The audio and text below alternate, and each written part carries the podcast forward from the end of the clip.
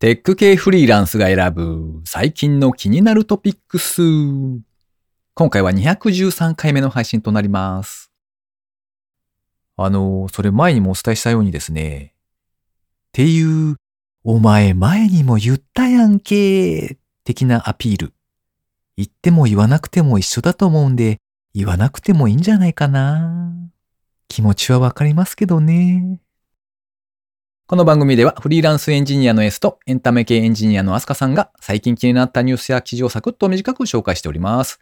今回は S の一人会となっております。IT 関連をメインにですね、ガジェットだったり新サービスの紹介だったり、それぞれが気になったものを好き勝手にチョイスしております。今回も記事を3つ紹介していきたいと思います。ご意見ご感想などありましたら、ハッシュタグカタカナでテクフリでツイートいただけたらありがたいです。では一つ目の記事ですね。3月7日、サウナの日。日本初サウナのサブスク、サウナタイムパス。こちらはサウナタイムのプレスリリースですね。サウナ専門口コミメディアサイトサウナタイムは日本初全国施設対象のサウナのサブスクリプションサービスサウナタイムパスを発表。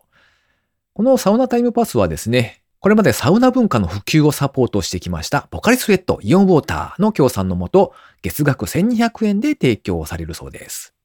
このサウナタイムパスが使えるのは一つの施設につき月1回まで。また、施設内の飲食店の利用、もしくは宿泊施設の利用、もしくは SNS 拡散など、施設ごとに設けられた一定の条件を満たすことにより、施設の入館料が無料となるそうです。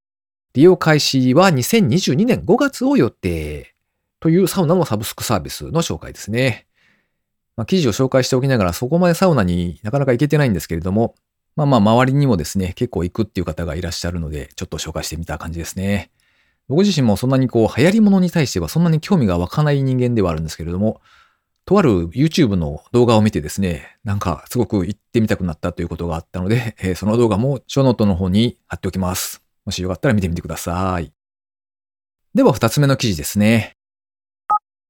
LINE プレイス文章入力不要でおすすめポイントを口コミできる新機能、特徴タグを提供開始。LINE 株式会社のプレスリリースからですね。LINE 好み株式会社は LINE プレイスというサービスにおきまして、新機能の特徴タグを提供開始したと発表しました。この LINE プレイスはですね、LINE のアプリ内で利用できるグルメの検索サービスですね。もともとですね、こちらは LINE 好みという独立したサービスがあったそうで、えー飲食店のレシートだったりとか、料理の写真などを撮影するだけで口コミが登録できる。さらに、口コミ登録をすればするほど自分の好みに合わせでレコメンドをしてくれる、そんなグルメお出かけサービスだったそうですね。で、そのサービスが2021年の9月より LINE プレイスに統合されまして、LINE のアプリの中からですね、利用できるサービスになっているそうです。今回の新機能はですね、コーヒーにこだわりがあるとか、電源が使えるといったお店の特徴を表すタグ機能ということだそうですね。そして3月中はですね、最大 LINE ポイントが800ポイントもらえる口コミキャンペーンを実施しているそうです。LINE もこのお店に対する口コミのサービスみたいなものを結構力を入れてやっているんだなというところですね。たまに LINE のスタンプが欲しくなって、うん、とはいえ、そのために課金をするのもなぁなんてことをちょっと考えたりするので、えー今回のこのポイントがもらえる口コミキャンペーンはちょっとおっと思ったんですけれども、あれですね。お店が気に入ったから口コミを書くのか、それともポイントが欲しいからといって口コミを書くのか、そこはちゃんと考えながら口コミを書かないといけないですね。では最後3つ目ですね。ヤマハさんが PC 用マウスを作ったらこうなる。さすがヤマハさんやで。バチクソかっこよくて欲しすぎるんだけど。トゥギャッターのまとめ記事からですね。日本のヤマハさんですね。あの、バイクを作っていたりとか、楽器を作っていたりとか、あのメーカーのヤマハさんですけれども、PC 用のマウスを発表したということだそうで、これがまたかっちょいいということで、トゥギャッターでまとめられておりました。管楽器バージョンとバイクバージョン、二つあったんですけれども、どちらも非売品だそうです。デザイン的に非常に凝った作りになっておりまして、おお、確かにこれは目を引くというか気になるなというかっこいいデザインですね。ちなみに現役の吹奏楽部の娘にですね、メッセージでこう送ったんですけれども、いやーこれいいけど、さすがに使いづらそうっていうコメントが返ってきました。デザインが気になる方はですね、一度記事の方を見ていただけたらと思います。ということで今回紹介する記事は以上となります。番組にいただいたコメント紹介のコーナーですね。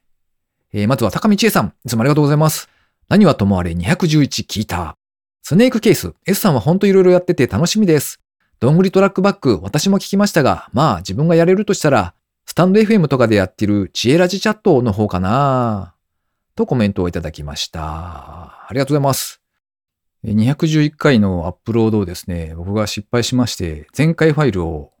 載せていたんですよね。それをマイルドさんが教えてくださってですね、速攻で差し替えては見たものの、一回 RSS が配信されているので、それを更新するの結構めんどくさいというか、手間がかかってしまうみたいですね。お手数をおかけしましてすいませんでした。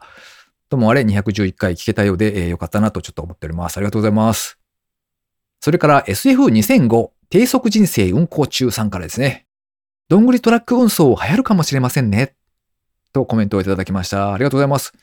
これはどんぐりトラックバックで言うのかな？運送と書いてバックと読ませるみたいなやつかな。お久しぶりにコメントいただきましてありがとうございます。それから、はじめ浜田さんですね。いつもありがとうございます。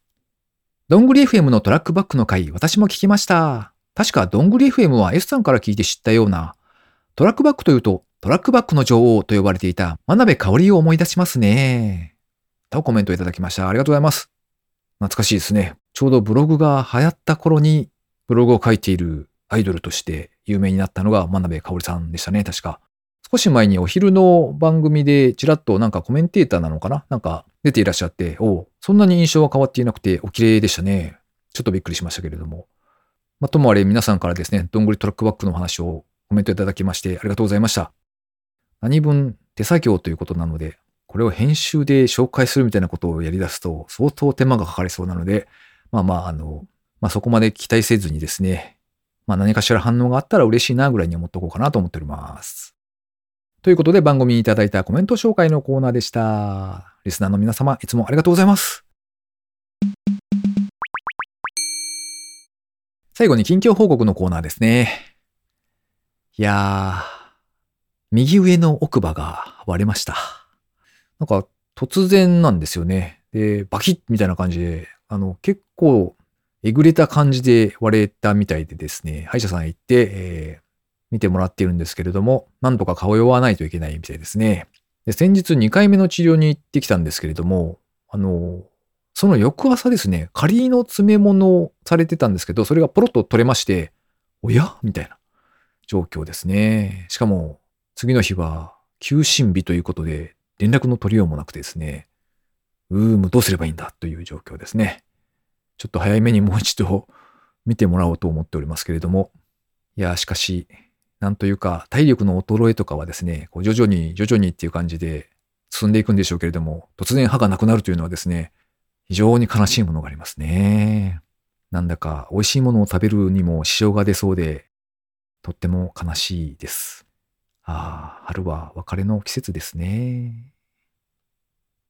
この番組へのご意見ご感想などを絶賛募集中です。ツイッターにてハッシュタグカタカナでテクフリをつけてつぶやいていただくか、ショーノートのリンクからですね、投稿フォームにてメッセージをお送りいただけたらありがたいです。